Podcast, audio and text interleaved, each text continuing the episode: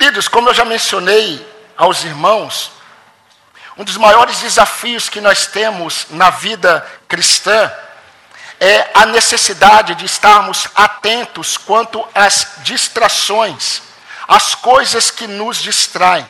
Ainda mais quando nós vivemos no tempo ou na era crescente do entretenimento, que sempre tem por objetivo nos retirar ou retirar a nossa mente daquilo que é comum e permitir que experimentemos um momento de descanso.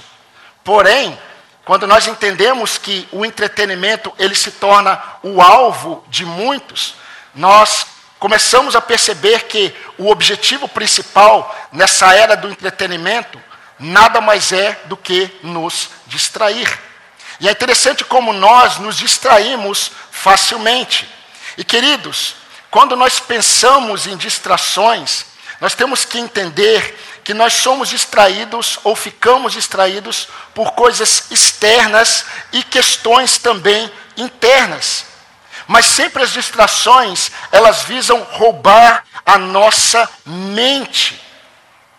É interessante quando nós pensamos nesse aspecto de distrações internas e externas, nós podemos observar que nas nossas lutas, nós também experimentamos essas distrações. Quando nós estamos interpretando os acontecimentos da nossa vida, acontecimentos da nossa história e acontecimentos que estão fora de nós, o tempo todo nós estamos interpretando. E nessa interpretação, muitas vezes nos distraímos daquilo que Deus propõe para nós em Sua palavra. Paulo escreveu, quando ele escreveu aos Coríntios, porque quando nós chegamos à Macedônia, não tivemos nenhum alívio, pelo contrário, em tudo nós fomos atribulados, tivemos lutas por fora e temores por dentro. Experimentamos tudo isso, queridos, na nossa fragilidade humana.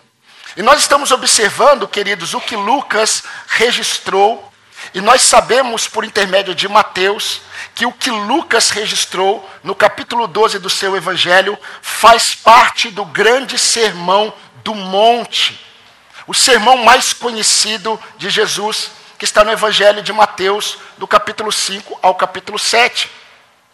E nós estamos observando o momento em que Jesus ele experimenta uma interrupção no seu discurso para os seus discípulos.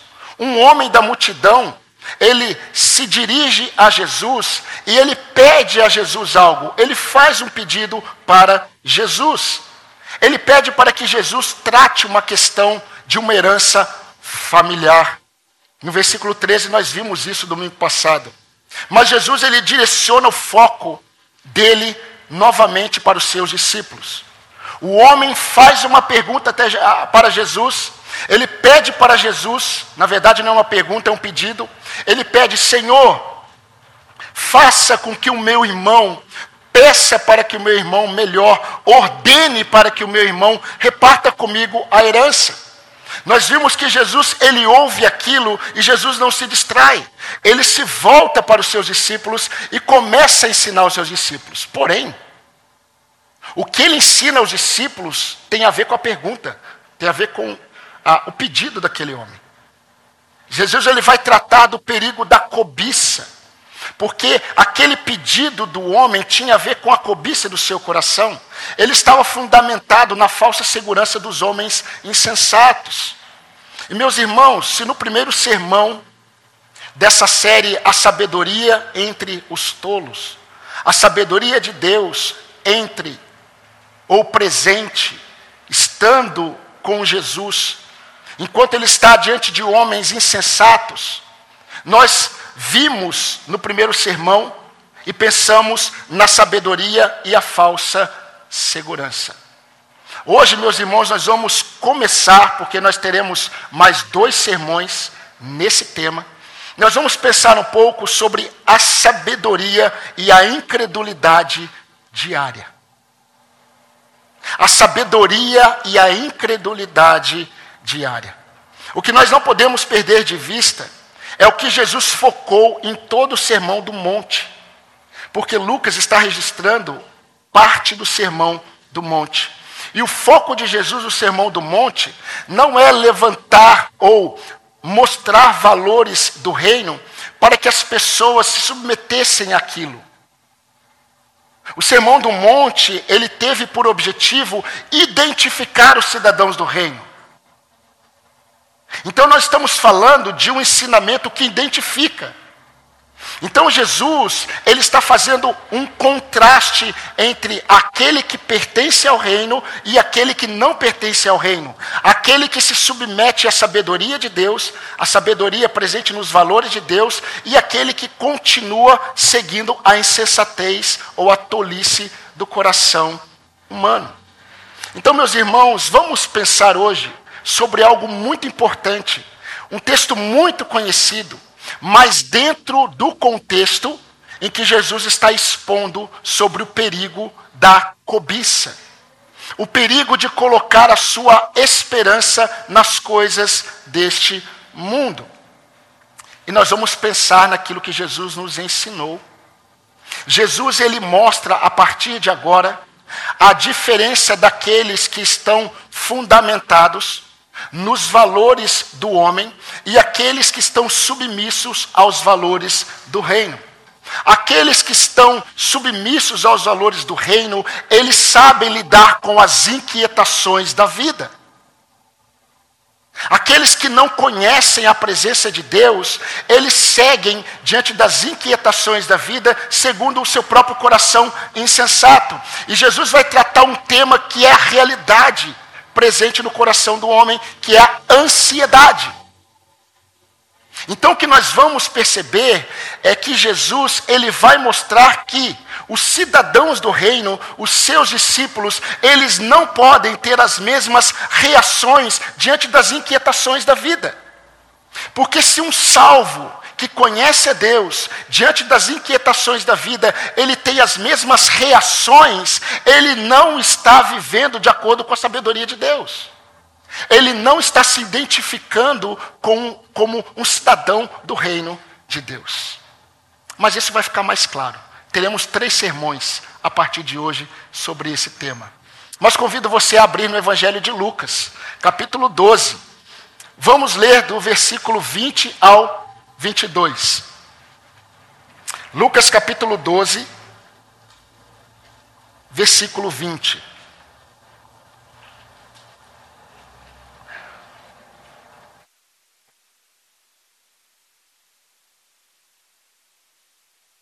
Vamos partir do finalzinho da parábola que Jesus contou.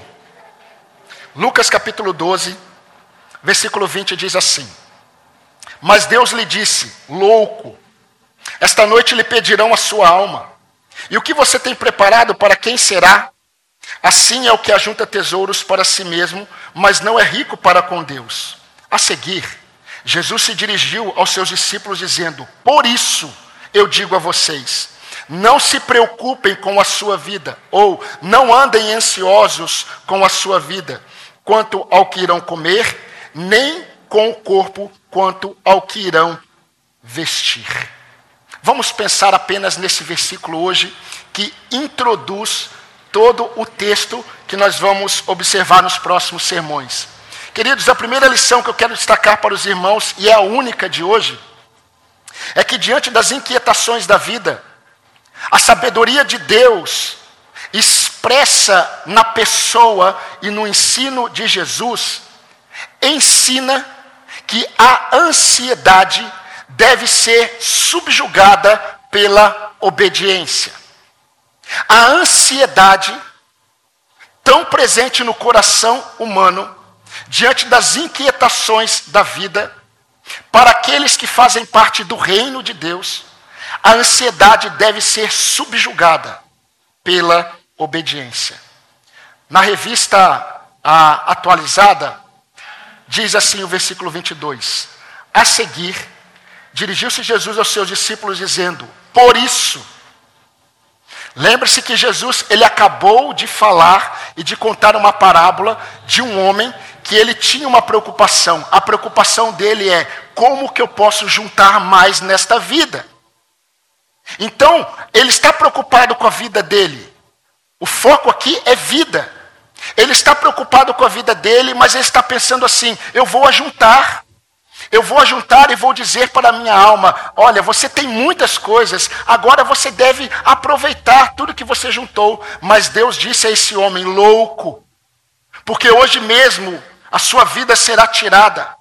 E tudo que você ajuntou, para quem será? Aí Jesus termina a parábola. Assim é aquele que não é rico para com Deus. Jesus se vira para os seus discípulos e diz assim: Por isso eu digo a vocês. Por isso eu digo a vocês. Queridos, vamos partir do pressuposto, aquele pressuposto conhecido, de que todas as nossas vitórias e as nossas derrotas acontecem no âmbito da nossa mente, no âmbito dos pensamentos. Nós não somos capazes de controlar tudo aquilo que vem à nossa mente, mas o Senhor nos ensina que nós somos responsáveis sobre tudo aquilo que permanece e ocupa a nossa mente. Paulo escreveu aos Coríntios: Porque as armas da nossa luta, segundo os Coríntios 10, 4 e 5, porque as armas da nossa, luz, da nossa luta, elas não são carnais. Mas elas são poderosas em Deus. Elas são poderosas em Deus para destruir fortalezas. Nós anulamos sofismas e todo pensamento que se levanta contra o conhecimento de Deus, trazendo todo pensamento cativo à obediência de Cristo Jesus trazendo todo o pensamento aprisionado à obediência de Cristo Jesus. E sabe por que, irmãos, que eu mencionei esse texto? Porque assim como as falsas doutrinas que se levantam contra o conhecimento de Deus, muitos pensamentos que tomam conta da nossa mente também são pensamentos que se levantam contra o conhecimento de Deus. Muitas coisas que passam pela nossa mente e nós permitimos permanecer na nossa mente, também estão se levantando contra o conhecimento de Deus em Cristo Jesus. Agora, uma segunda observação muito importante aqui é que Jesus nos ensina sobre o ambiente dessas inquietações que lutam pela nossa mente. Jesus ele fala sobre as preocupações desta vida, ou ansiedades de nossas vidas. E quando Jesus fala sobre isso, Jesus está falando de preocupações diárias. O foco de toda a fala de Jesus aqui, dos versículos 22 até o versículo 34, tem a ver com aquelas preocupações do dia a dia que nós lidamos todos os dias. Quando nós observamos o que Jesus diz no versículo 22 e versículo 29, nós vamos perceber que a forma como ele utiliza o verbo está no futuro. Jesus está falando de preocupações no presente quanto ao futuro. Ele diz assim: não se preocupem quanto ao que irão comer. Não se preocupem quanto ao que irão vestir. Não fiquem ansiosos hoje quanto aquilo que acontecerá amanhã. Jesus, ele está pegando aquela, aquele momento em que aquele homem está falando sobre as preocupações da vida dele, e ele tem soluções para as suas preocupações. Mas as soluções daquele homem têm a ver com a insensatez dos homens, tem a ver com a tolice do coração humano. Jesus se volta para os discípulos e diz assim: Vocês também experimentam inquietações diárias, mas eu digo a vocês: não andem inquietos, ansiosos quanto à vossa vida, quanto ao que irão. Não andem ansiosos no presente quanto àquilo que acontecerá amanhã. A prova é quando nós observamos no Evangelho de Mateus, nesse mesmo discurso, o que Jesus disse. Mateus 6,34, um texto conhecido da igreja. Portanto, não se preocupem com o dia de amanhã, pois o amanhã trará os seus cuidados, basta ao dia o seu próprio mal. E queridos, focando agora na lição principal, A ansiedade que nasce com as preocupações deve ser encarada com um tratamento de rendição a Cristo. E a palavra que eu estou dando é para aqueles que creem em Jesus. A ansiedade que nasce com as preocupações, ela precisa ser abordada, ela precisa ser tratada, ela precisa ser encarada com um tratamento de choque, com um tratamento de rendição a Cristo, de trazer cativo a obediência de Cristo Jesus. Para um crente em Jesus Cristo, quando a ansiedade domina o seu espírito, afligindo a sua alma, ele não pode tratar como algo comum. E muito menos de forma passiva. A prova, mais uma, é que Paulo escrevendo aos Filipenses, capítulo 4, versículo 8, Paulo mostra como nós que somos salvos que temos ao Senhor, nós somos responsáveis por aquilo que ocupa a nossa mente. Finalmente, irmãos, tudo que é verdadeiro, Filipenses 4:8. Tudo que é respeitável, tudo que é justo, tudo que é puro, tudo que é amável, tudo que é de boa fama, se alguma virtude há e se algum louvor existe, seja isso que ocupe a vossa mente. Ou seja, nós somos responsáveis por aquilo que ocupa a nossa mente. E a ansiedade, ela luta para dominar a nossa mente. Porque quando domina a nossa mente, domina o nosso espírito. E nós ficamos aflitos, afligidos, sem paz, tendo a paz de Deus em nossa ou à nossa disposição. E é interessante porque esse texto de Paulo está em um contexto em que Paulo está tratando sobre qual tema? Como lidar com a ansiedade. Meus irmãos, é comum, e eu reconheço que é comum, em nossa natureza humana, experimentarmos essa realidade da ansiedade. Mas é inerente à vida com Cristo o lutar contra isso.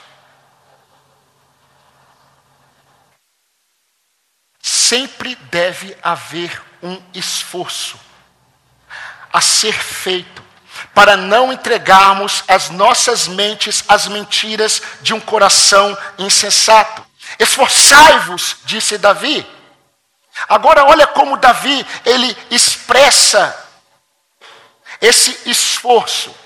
Esforçai-vos e ele fortalecerá o vosso coração, vós todos os que esperam no Senhor. Olha que interessante, esperar e se esforçar parece que é um contraponto. Como que eu me esforço e ao mesmo tempo espero?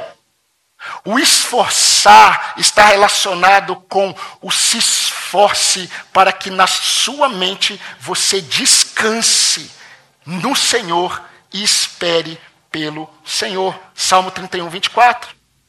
A batalha, meus irmãos, pela nossa mente não é sem esforço e sem dependência do Senhor. Filipenses 4, 6, 7 diz: Não andem ansiosos por coisa alguma.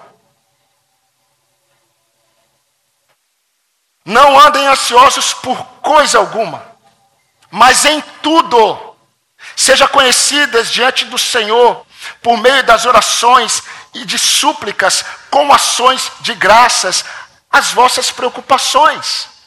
Qual é o resultado? A paz de Deus, que excede todo entendimento, guardará o vosso coração e a vossa mente em Cristo Jesus. Filipenses 4, 6 a 7. Agora vejam, irmãos, vejam que isso que Jesus disse não é opcional muito menos ocasional. Quando Jesus ele utiliza no verso 22 a forma como ele fala, as palavras que ele utiliza, ele deixa claro para nós que o não andeis ansiosos não é opcional. E não é algo que você tem que lutar vez em quando. Ele utiliza o verbo no presente do imperativo. E isso significa, meus irmãos, que além de ter força de mandamento, mandamento do Senhor, o verbo no presente significa que é uma ação contínua. Ou seja, Jesus, quando ele se vira para os seus discípulos, ele não dá um conselho como muitos dizem. Jesus não dá um conselho, não andem ansiosos. Jesus dá uma ordem. Porque aquele que pertence ao reino, ele não pode permitir que a ansiedade domine a sua mente. A ansiedade quanto às coisas do futuro. E eu vou falar a diferença para vocês sobre isso. Jesus está falando de uma luta diária, constante, para que a ansiedade não domine o coração do crente. As inquietações da vida não podem mudar, alterar o estado da alma do cristão. Porque ele recebe uma ordem de Deus. E a ordem de Deus é: não fiquem preocupados quanto ao que acontecerá amanhã. Não andem ansiosos quanto à vida de vocês. Paulo ele abre o leque e diz assim: não fiquem ansiosos por coisa alguma. Coisa alguma. Inquietação da alma não é para um discípulo de Jesus. É para um coração insensato que não conhece a Deus. Pois bem, quando Jesus, no início do versículo, diz aos, aos seus discípulos: Por isso, nós devemos nos lembrar mais uma vez que Jesus está amarrando toda essa orientação sobre aquele tema da avareza e da cobiça e da falsa segurança. Meus irmãos, nós, homens, por causa do nosso coração insensato, nós criamos castelos na nossa vida e nós apoiamos a nossa segurança nesses castelos. E quando Deus vem e destrói os nossos castelos de areia, nós ficamos e nos sentimos inseguros quanto à nossa vida. É sobre isso que Jesus está falando. Agora veja que interessante como isso que eu estou dizendo aos irmãos, Jesus ele prova isso.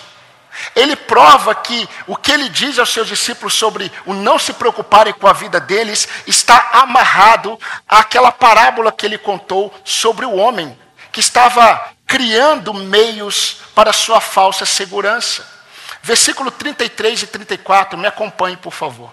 Nós vamos voltar a esse texto em outro momento. Mas olha que interessante. Jesus diz assim: vendam seus bens e deem esmola. Se você ler esse texto fora do que Jesus está falando, você não vai entender. O homem da parábola, o que, que ele está fazendo em relação à vida dele? Ele está juntando no celeiro. A segurança dele tem a ver com ter coisas. Jesus fala assim: vendam tudo. Jesus não está dando uma ordem aqui para os discípulos: olha, não tenho nada nessa vida. Jesus está fazendo um contraponto daquele homem que tem o foco, que tem como foco produzir uma segurança para ele, ele está pensando assim: eu vou construir um celeiro e vou ajuntar, vou juntar, vou juntar e vou juntar, porque o meu coração está seguro no meu ídolo. Jesus olha para os seus discípulos no final e diz assim: vendam tudo, não juntem nada e deem esmolas. Ou seja, não, tem, não tenham nenhum fio da confiança de vocês nas coisas que vocês possuem.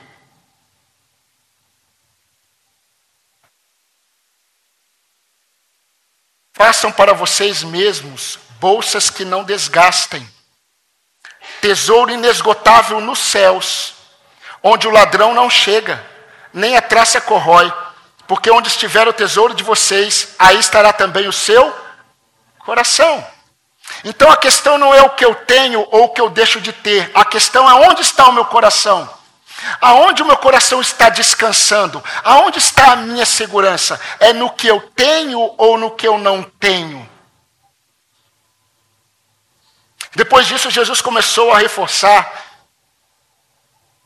aos seus discípulos como eles deveriam se portar diante das preocupações da vida de forma oposta aos homens que não conhecem a Deus, que apoiam a sua segurança nas coisas que eles possuem.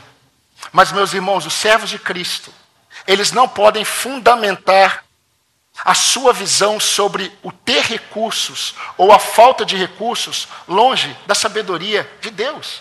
A lógica de Deus não é a lógica do homem. A lógica de Deus não é a lógica do mundo. O nosso Deus, meus irmãos, é isso que Jesus vai mostrar. Eu só estou introduzindo. O que Jesus vai mostrar aos seus discípulos é que Deus é o nosso Pai. Deus é o nosso Pai que vê o que nós não vemos. Deus é o Pai que sabe o que não sabemos. Deus é o Pai que pode fazer o que nós não podemos. E mais ainda, Ele tem o que nós não temos: um amor incondicional pelos seus filhos.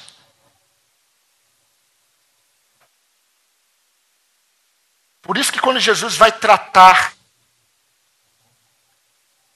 o coração dos seus discípulos sobre a forma como eles lidam com as inquietações da vida, a figura que ele mostra sobre Deus é Deus como um pai que vê, que sabe, que cuida, que ampara, que protege.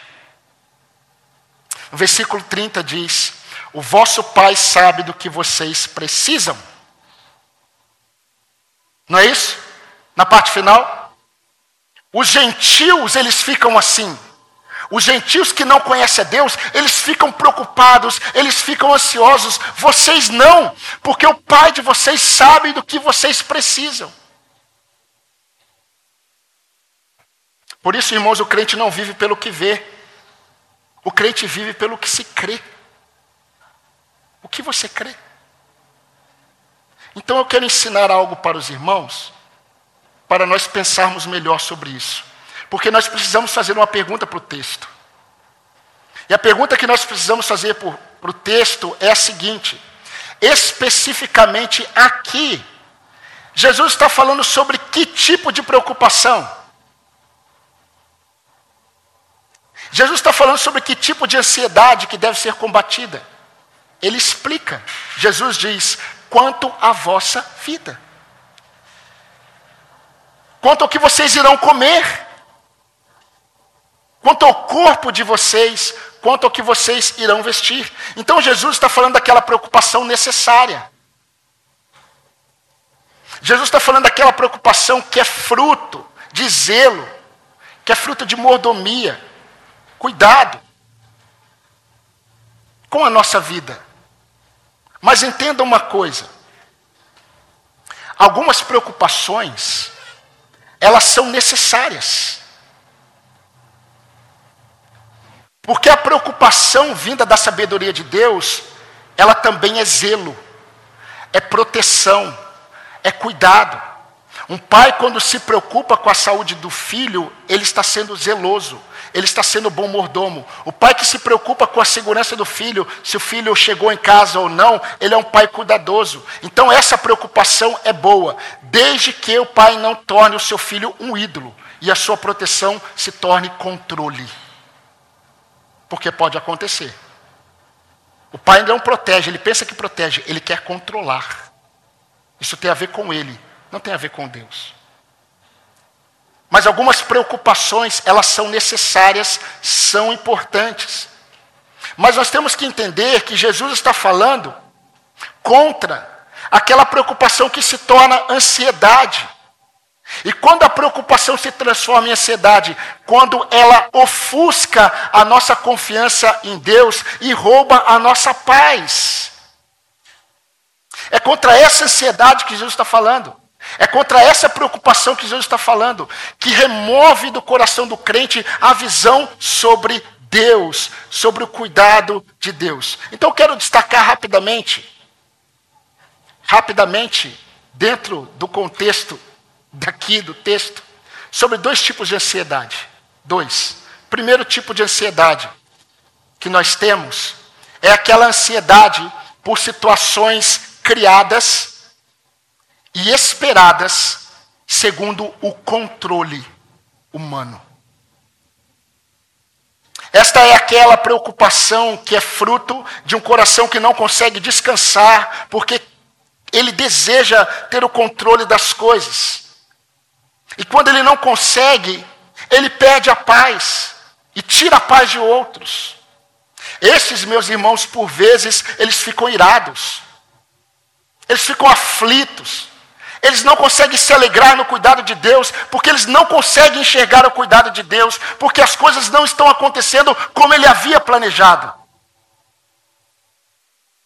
Esses vivem questionando sobre o porquê as coisas não estão acontecendo como eu gostaria que acontecessem.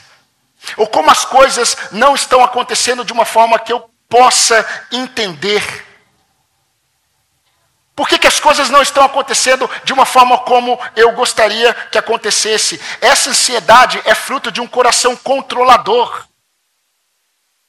É o fruto de um coração de um homem que quer ser soberano, mas ele não foi criado para ser soberano. É o coração de um homem que deseja saber o que vai acontecer, mas você não foi criado para saber o que irá acontecer. Infelizmente, meus irmãos, esse é o tipo mais comum de ansiedade presente nos corações. Agora entenda uma coisa. Essa ansiedade não é apenas falta de credulidade em Deus, é excesso de credulidade em si mesmo.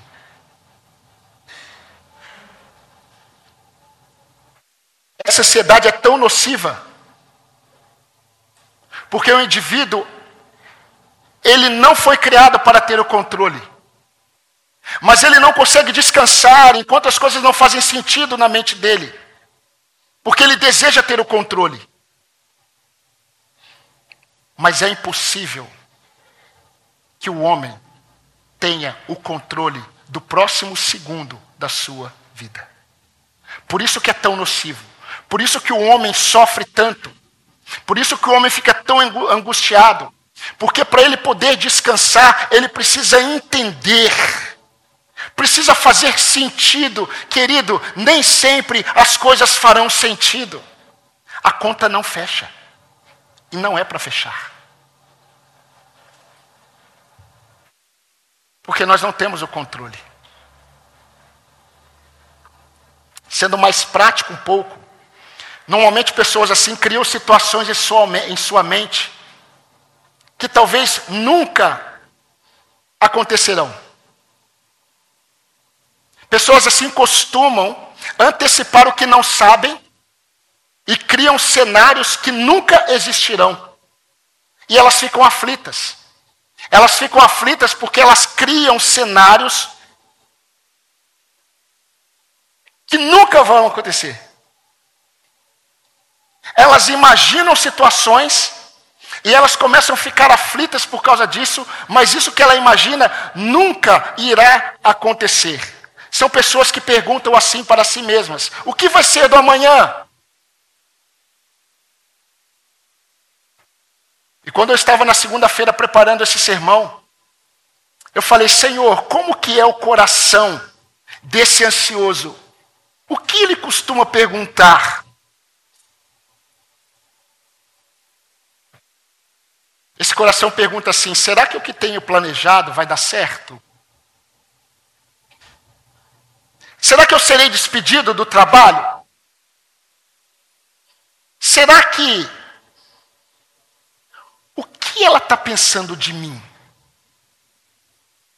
O que, que ele está pensando de mim? Eu já sei o que ele está pensando de mim. Ele está pensando isso, isso, isso. Olha o jeito que ele olhou.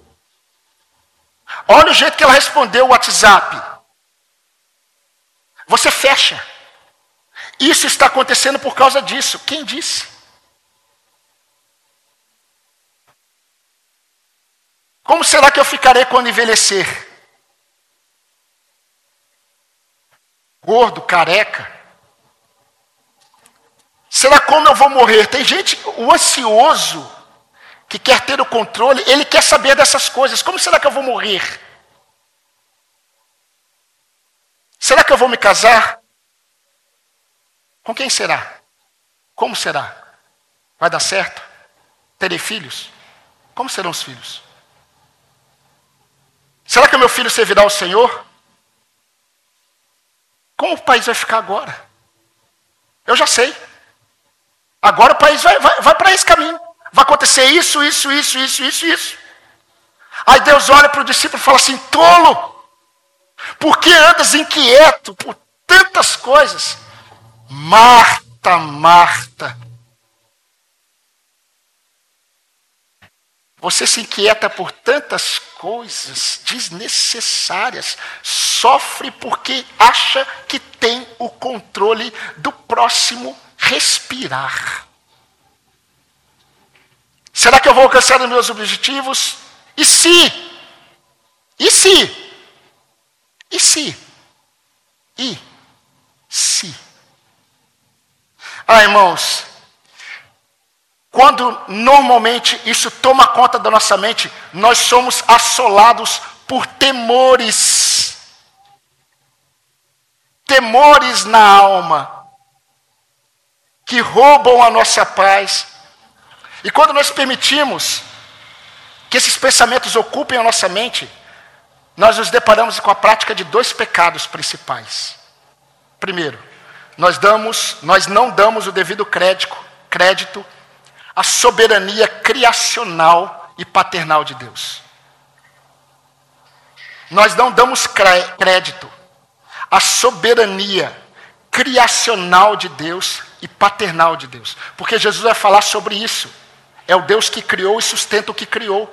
Ele é a imagem do Deus invisível. Nele todas as coisas subsistem. Se nós falamos e cantamos que todas as coisas, que todos os astros, tudo que existe foi criado, subsiste em Cristo, nós que somos dele, por que estamos ansiosos por qualquer coisa? Quanto ao que iremos comer ou quanto ao que iremos vestir. O segundo pecado é que nós damos um crédito elevado a nós mesmos ao acreditarmos que as coisas, que, as coisas que acontecerem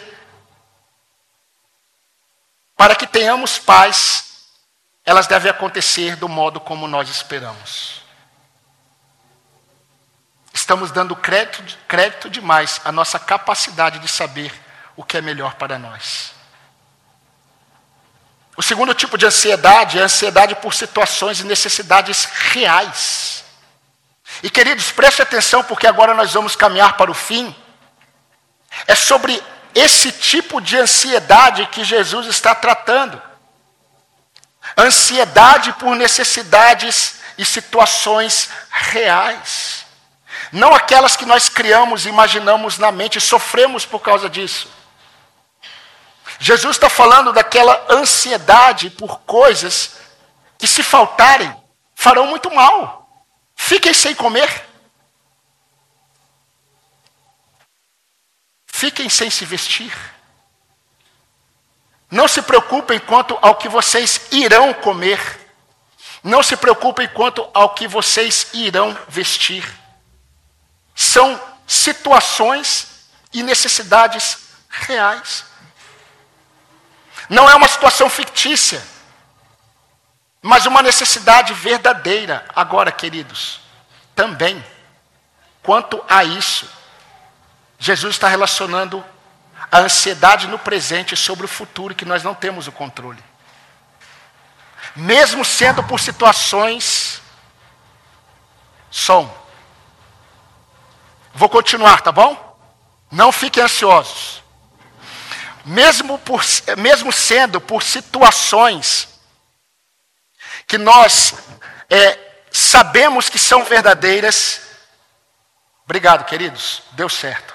Deus abençoe vocês. Mesmo sendo é, situações reais, situações é, verdadeiras, ainda tem a ver com o futuro, que nós não temos o controle.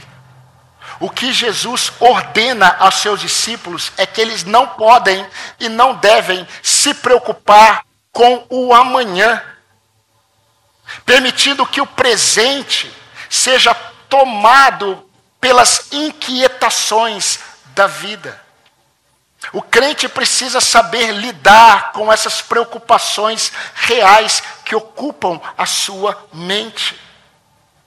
E meus irmãos, é por causa disso que o indivíduo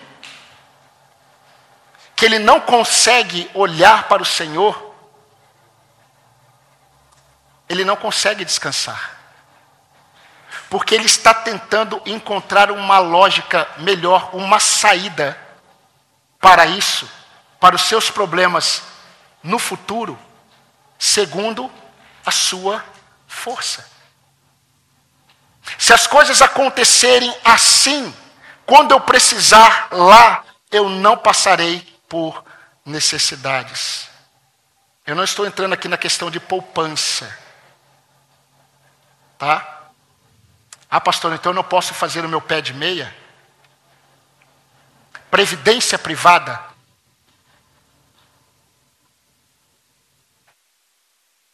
Não vou responder, não.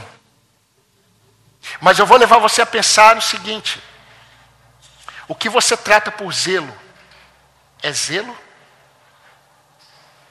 Ou seu coração repousa nessa falsa segurança? É mordomia?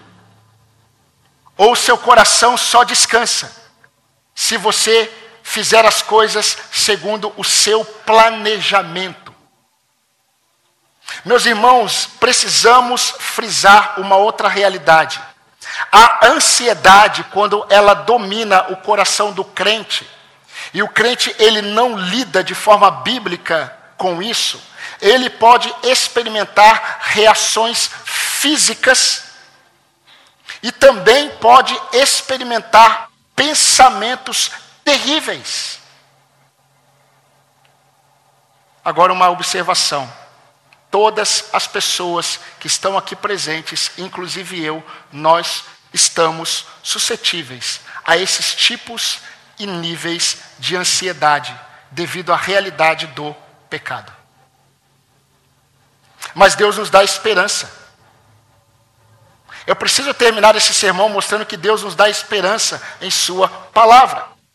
Por isso que aqueles, queridos, aqueles que estão em Cristo Jesus, para aqueles que estão em Cristo Jesus, a tratativa é outra. Os crentes precisam abordar qualquer tipo de ansiedade que tenta roubar a sua mente de uma outra forma.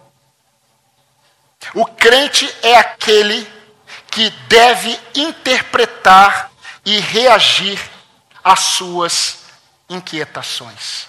O crente, ele é aquele que interpreta e reage às suas inquietações de forma diferente dos homens que não conhecem a Deus. O crente ele, ele consegue enxergar Deus como ele é, quando ele lida com as preocupações dessa vida. Abacuque tinha tudo para estar ansioso, atribulado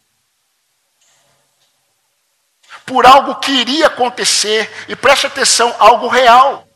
Deus havia falado para Abacuque: Eu enviarei os caldeus, eles virão sobre vocês, vocês serão assolados. E Abacuque começa a orar a Deus: Senhor, como pode isso acontecer? Como que o Senhor permitirá que um povo mais ímpio do que nós venha sobre nós? Deus não responde. E Abacuque chega à seguinte conclusão, e ele escreve no capítulo 2, versículo 20 do seu livro: O Senhor está em seu santo templo, cale-se diante dele toda a terra. Sabe o que ele está dizendo? Que pare os pensamentos. Que cessem as inquietações. Porque o Senhor está em seu santo templo, cale-se diante dele toda a terra, inclusive eu, Abacuque. Isaías, ele escreveu que no ano da morte do rei Uzias, ou seja, um ano de incertezas, pastor, como que o senhor sabe disso? Leia sobre o reinado do rei Uzias. Estabilidade do governo. Que bênção, né? Você ter certeza que está tudo tranquilo. Esse era o rei Uzias. Morreu. O profeta Isaías ele provavelmente ficou em seu coração com aquelas, aquelas inquietações. Aí ele vai ao templo, melhor lugar para ir. E quando ele chega no templo, ele tem uma visão. E ele diz assim: No ano da morte do rei Uzias, eu vi o Senhor assentado num alto e sublime trono. Eu vi quem é o rei. Deus disse a Jó: Jó, quem então será capaz de se erguer diante de mim? Quem primeiro deu algo a mim para que eu tenha que retribuir a ele? Pois o que está debaixo de todos os céus é meu, Jó. Jó capítulo 41, 10 e 11.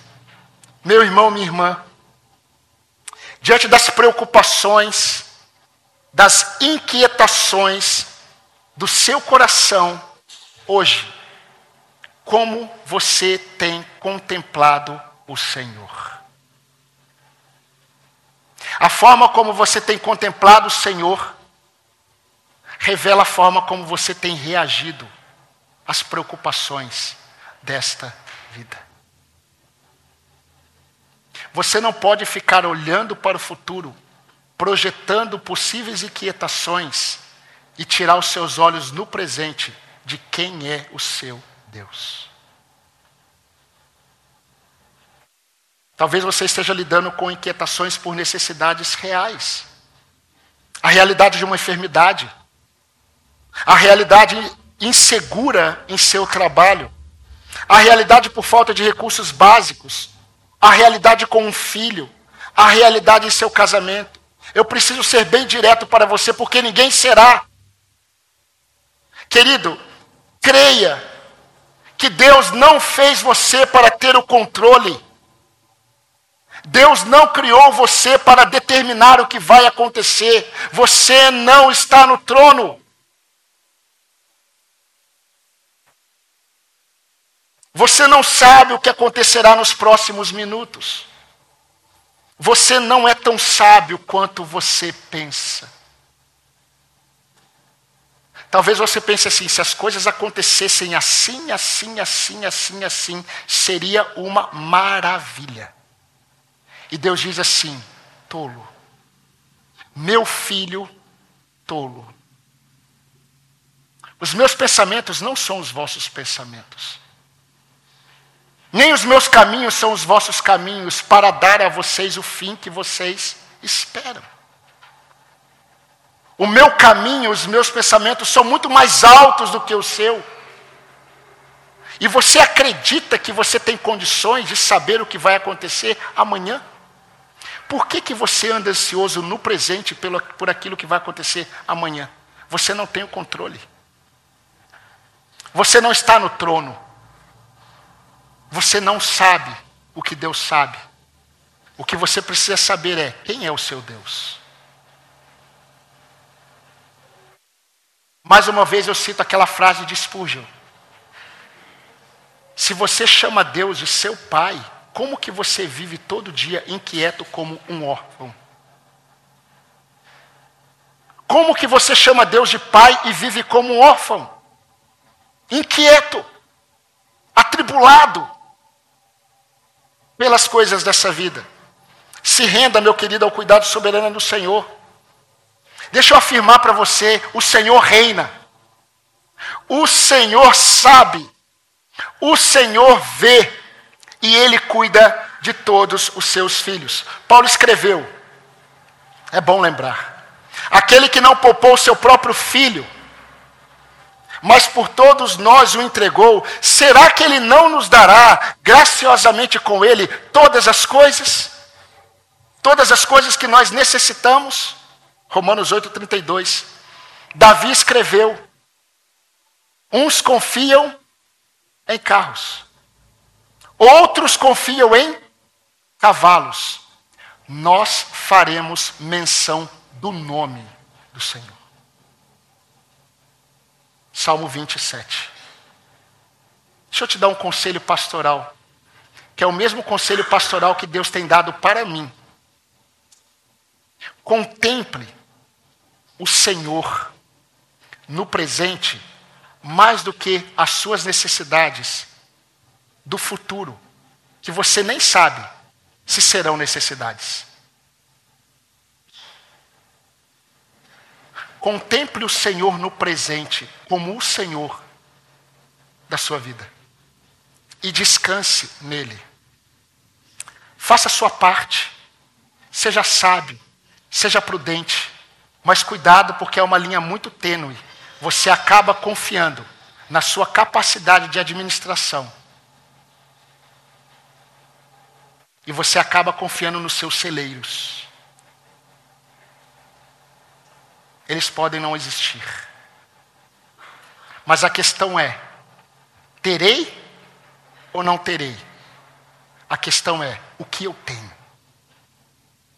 Eu tenho o Senhor. Se eu tenho o Senhor, eu não ando ansioso por coisa alguma.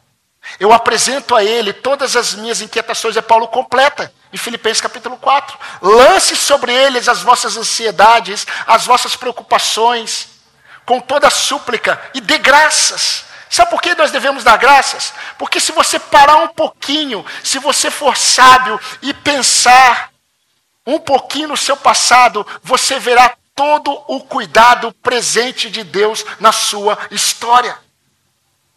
A lembrança do que Deus já fez me leva no presente a descansar por aquilo que acontecerá. Mesmo que seja fruto de pecado. Eu quero afirmar que a ansiedade ela é como uma névoa que nos impede de contemplar a presença do Senhor em nossas necessidades. É por isso que, na perspectiva bíblica, sabe qual é o outro nome para ansiedade? Incredulidade. Por isso, incredulidade diária. Porque quando nós ficamos ansiosos, nós estamos experimentando a prática da incredulidade no cuidado pastoral e pessoal do nosso Deus. Meu querido, o Senhor está presente. Eu vou afirmar para você. Amanhã, segunda-feira, terça-feira, quarta, quinta, sexta, sábado, até o próximo domingo, saiba de uma coisa: o Senhor está presente, mesmo que você não o veja. Jesus é maravilhoso, não é? Sabe como que Jesus ele vai terminar no finalzinho desse discurso? Ele vai dizer assim para os seus discípulos: Não temam, pequenino rebanho. É o que está no versículo 32. Não tenha medo, ó pequenino rebanho. Sabe por que, que vocês não podem ter medo? Porque aprove a Deus dar a vocês o seu reino. Se aprove a Deus dar a vocês o seu reino, por que, que você está preocupado como os gentios que não conhecem a Deus? O vosso Pai sabe do que vocês necessitam. Não temam, ó pequenino rebanho, não tenha medo, ó pequenino rebanho. Amém, irmãos? Amém. Vamos orar ao Senhor.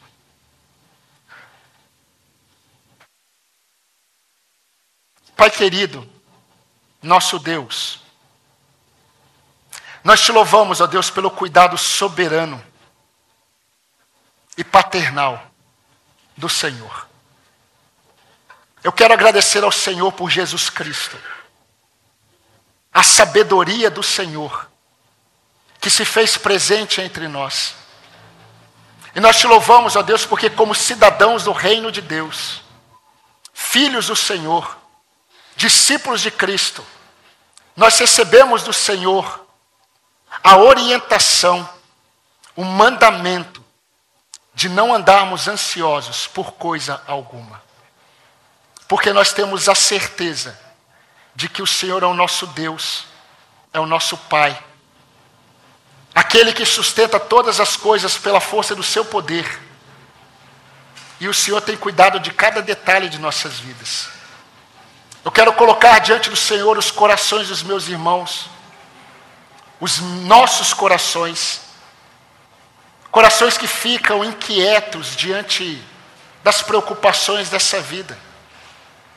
Alguns ficam inquietos por situações criadas, porque devido ao pecado, nós desejamos ter o controle, queremos entender as coisas, mas nós não conseguimos, ó Pai, nós não conseguimos ter o controle da nossa, pró da nossa próxima respiração. Nós queremos afirmar, depois dessa mensagem, que o Senhor está no seu santo templo, assentado no trono de glória, que cesse todas as inquietações, que todos os corações dos discípulos do Senhor aflitos fiquem silencio, silenciados, assim como aquele mar, assim como aquela tempestade, assim como aquele vento forte que assolou os discípulos no barco. Ao ouvir a voz do Senhor, tudo ficou calmo eu quero pedir ao Senhor que, mediante essa palavra que foi lançada para a tua igreja, que os corações se aquietem diante da tua presença. Deus de amor, nós glorificamos o teu nome, porque nós não temos o controle do amanhã. Se tivéssemos, seria o caos. E nós glorificamos o teu nome porque o amanhã nada tem a ver com os nossos planejamentos, nada tem a ver com os nossos depósitos. Nada tem a ver com a nossa falsa segurança. Nada tem a ver com a insensatez dos homens. Mas tem a ver com a nossa confiança no Senhor. Obrigado porque o Senhor é Deus presente. Tu és Emanuel. E sabendo que o Senhor é presente, isso basta para nós. Mas o que eu peço é que isso seja verdade em cada coração aqui presente. E se há alguém aqui que não tem essa segurança no Senhor, que nessa noite o Senhor possa mudar esse coração, mudar essa mente para a glória do teu nome. Nós vamos terminar o nosso culto ao Senhor, em gratidão ao Senhor, cantando esse último louvor ao Senhor. E pedimos a Deus que o Senhor receba este louvor como resposta da nossa oração à mensagem que o Senhor nos deu nessa noite. No nome de Jesus, pedimos essas bênçãos. Amém, Senhor. Amém.